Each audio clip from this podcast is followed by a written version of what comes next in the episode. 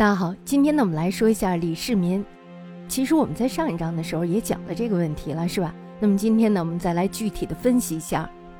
刘邦呢，大家知道能得到天下，是和诸侯们搞好了统一战线。项羽他失败了，是因为没有搞好统一战线。针对各方的不同需求，刘邦呢，他可以大体满足各方的利益，这就是一个权衡，是吧？那么想要地盘给他地盘，想要名气就给他名气，想要钱就给他大把的钱。刘邦呢，把大部分的人都团结到了自己的身边，最后呢，在垓下灭了项羽。历来呢，争天下的几乎都是用的是刘邦式的宽厚长者的胜利，而只要把目光聚焦在战场上的一方，总是免不了兵败的命运。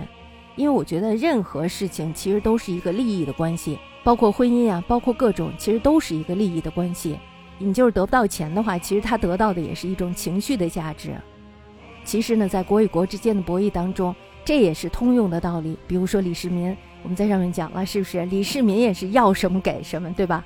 唐朝呢，能够在立国不久后横扫天下，除了所以给他留下的这个天下呢比较富强以外，那么李世民呢，在国际统一战线上的手段也是功不可没的。我们大家都知道，李世民他主要的对手是突厥，是吧？不过呢，对突厥实施统一战线的李世民不是第一个人，但是呢，他玩的非常的好。突厥呢，它本来是柔然汉国的奴隶部落，本部的人口呢也并不多，主要是做一些打铁的工作。大家知道，我们在上上章说了，他如果要是没有什么本事的话，人家是不可能收留他的，所以呢，几乎没有什么出头之日。那么，在公元五百五十年的时候，突厥的首领阿史那土门他不干了，他扔下了工具，带着族人造反了。没有想到的是，表面强大的柔然汉国一触即溃，因为那时候他们正在内战，是吧？接下来呢，突厥打败，合并了铁勒各部五万余丈。这时候他的势力是怎么样的呀？肯定是壮大的，是吧？阿史那土门呢，他带着部落四面出击，仅用了五年的时间就征服了蒙古高原。这时候呢，他们取代了柔然，成为了新的草原大哥。大家想，怎么会有如此快的速度呢？是吧？为什么这么快？其实呢，草原争锋向来如此，每一个部落呢，它的人口是不多的。只要是在战场上争取了胜利，那么就能让其他的部落来投靠，打一仗呢就拉一些人，慢慢的呢这个地位还有势力就有明显的上升。那么等到所有的部落都出现从众心理的时候，这时候呢强大的柔然汗国也就结束了。到头来呢其实也只是换了一个统治部落，其他的呢是没有任何变化的。那么唯一的区别呢就是先入股突厥的铁勒人，最后成为了突厥本部。享受最上层的待遇还有地位，那么到了隋文帝年间呢，这时候突厥就分裂成了东西两部分。那么在公元五百八十七年的时候，东突厥的都兰可汗继位，隋文帝呢马上支持前可汗之子，也就是都兰可汗的弟弟。都兰可汗的弟弟突利呢造反了，隋文帝呢这时候又派人致以亲切的问候，结果呢突利失败了。那么隋文帝又说了说，来河套吧，我养你是吧？咱们也是大哥嘛。但是呢，其实他是别有用心的，一定是有利益存在的。于是呢，隋文帝封突利为启明可汗，在这个水草丰美的河套建国，这就等于什么呀？这就等于花钱培养了一个邻国的核心人物，成为自己的老朋友，然后呢，有机会再把他送回去掌权。那么大家想一下，他掌了权以后，那么这片土地将会是谁的？为了让这个启明可汗成为真正的老朋友。隋朝呢不惜亲自站台为启明可汗壮大声势，比如说杨素打败突厥之后，把缴获的人口还有牛羊还给启民，甚至呢还经常举办国宴，让草原各部看到他们两家的亲密关系。那没有几年的时间，草原各部落呢这时候都相继归附了启明可汗的麾下。为什么呀？这就是因为启明可汗他强大呀，他有一个强大的后盾，是不是？从此以后呢，启明可汗年年朝贡，两家的关系呢是一直非常的融洽。这是一种外交，这是非常有用的外交。隋朝呢亲手培养了一个老朋友。那么回头看来，那既然隋朝能对突厥搞统一战线，突厥呢是不是也能对隋朝进行分化瓦解？咱不用问，还真是这样的，对吧？那么在启明可汗去世之后，他的儿子夺吉呢这时候就继位了，史称始毕可汗。我们在上面讲过他是吧？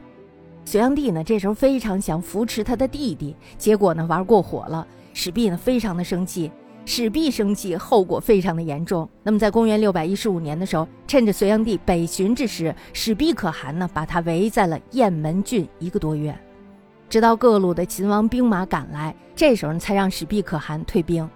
咱们说当时的李世民呢，他也在其中的一支秦王队伍里。后来呢，随着中原大乱，突厥呢这时候就扶持了一批代理人，定阳可汗刘武周。大度可汗梁师都，这在我们上头都讲过，是吧？他们后来都被这个李渊给平定了。还有就是平阳天子郭子和、郭建德、王世充等诸侯都向突厥低下了头，就连李渊起兵时也曾向突厥称臣。突厥呢，他的本意是让中原诸侯内斗不休，因为他们可以在中原内斗的时候自行发展呀，是不是？而且呢，还可能吞并中原，这样呢才能分治而治，实现突厥利益的最大化。大国博弈大都都是类似的套路，只是呢，突厥没有想到唐朝迅速的完成了内部统一，然后转头向北，专门对付戎狄至强、古未有也的突厥汗国。看来呢，李世民也即将登上大可汗之路。李世民呢，刚在玄武门上杀兄逼父，是不是？我们大家在上面也听了，是吧？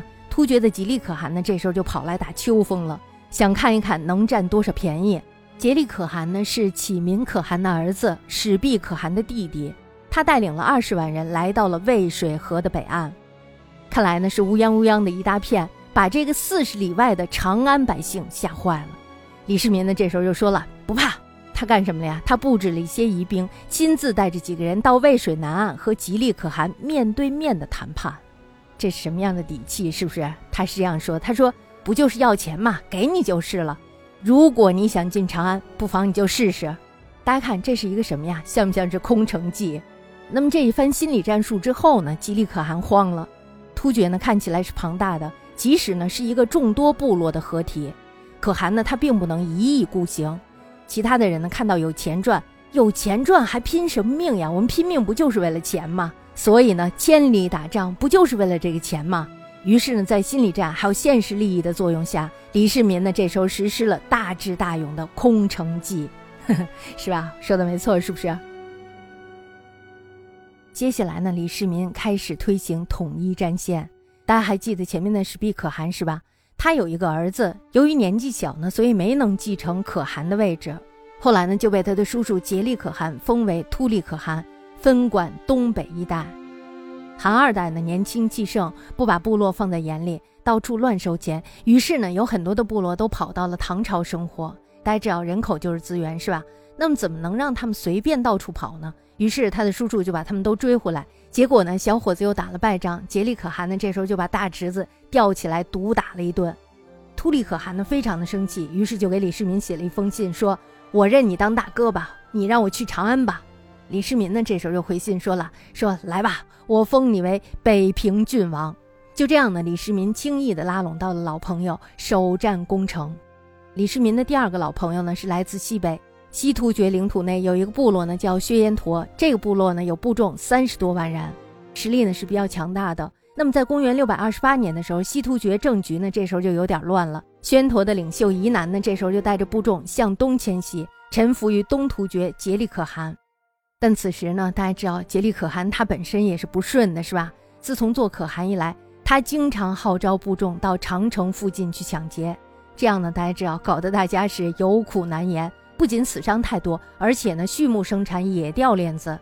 虽然大家都爱钱，但是呢，君子爱财，取之有道，是吧？不能用命去换，对不对？而草原经济呢，基本上是依赖于牛羊，但是你一旦要是遇到恶劣的天气还有环境，那么牛羊呢就会大片的死亡。大家知道各部落这时候怎么办呀？他们只能喝西北风了，所以呢是很不幸的。那么从渭河回来的当年呢，突厥就经历了一场大暴雪，牛羊大量的死亡，导致人心惶惶。再加上众多的部落不服竭力，这时候呢一个炸药桶就被点燃了。所以呢东归的疑难这时候就发现了东突厥他也不行，怎么办呀？那就造反吧。那么在这中间呢，时间差很短。基本上是疑难刚刚投奔，这时候呢就发现了突厥内部的矛盾，然后就立即造反。和突厥的祖先一样，宣陀疑难的造反事业呢也很顺利。那么那些部落呢纷纷跑到了疑难的帐下磕头认了大哥。速度之快呢，让宜南有点发懵。他也没有想到自己会成功，是不？他说了：“他说我只是做了一点微小的工作而已，没有想到你们竟然认我当大哥了。”他很吃惊。此时呢，薛延陀已经占据了漠北一带，大致上呢就是贝加尔湖一带。于是呢，东突厥就成为了夹心饼干，被大唐还有薛延陀夹在了中间儿。大家知道国与国之间什么最厉害？信息最厉害，是吧？所以呢，李世民他的消息非常的灵通，于是这时候他就赶紧派人送信到漠北，说：“宜南，你很适合做草原的大哥呀，来，我封你为珍珠可汗。”外来户疑难呢，为了震慑其他的部落，这时候呢就做了大唐的带路党。那么对于李世民来说，公元六百二十九年是丰收的一年，突利入朝，疑难带路。竭力政局不稳，李世民呢抓住这个机会，让李靖带兵北伐。我们在上面说了，是吧？那么在第二年三月的时候，生擒竭力可汗。经此一战呢，曾经威风赫赫的东突厥烟消云散。所以我们可以看到，对于这一切呢，似乎是运筹帷幄。汉武帝和匈奴打了几十年，打到海内空虚，也没有取得完全的胜利。李世民呢，他用了短短的四年的时间，就打垮了东突厥。倒不是说汉武帝不如李世民，这其中呢是有一个时间线的问题的。汉武帝的时代对于世界的认知呢还是比较浅的，那么对于匈奴的情报呢得知的也比较少。但是呢，汉武帝懂得统一战线，那么在他刚立位不久呢，就派出了张骞出使西域，到处找匈奴的敌人做伙伴。只是呢，大月支不愿意打仗，才不得已而硬扛。那么到了李世民的年代，中原呢这时候已经和草原交往了几百年。大致上的情况呢也是了解的，而关陇贵族中呢又有很多的鲜卑人，那么对于草原部落的习性呢也非常的了解。再加上隋朝的暖场表演，李世民呢他根本不必硬打突厥，而是和突厥可汗的敌人统一战线。那么在一堆引路者的配合下，一招制敌。这也是大国外交的前提，你要对他有足够的了解。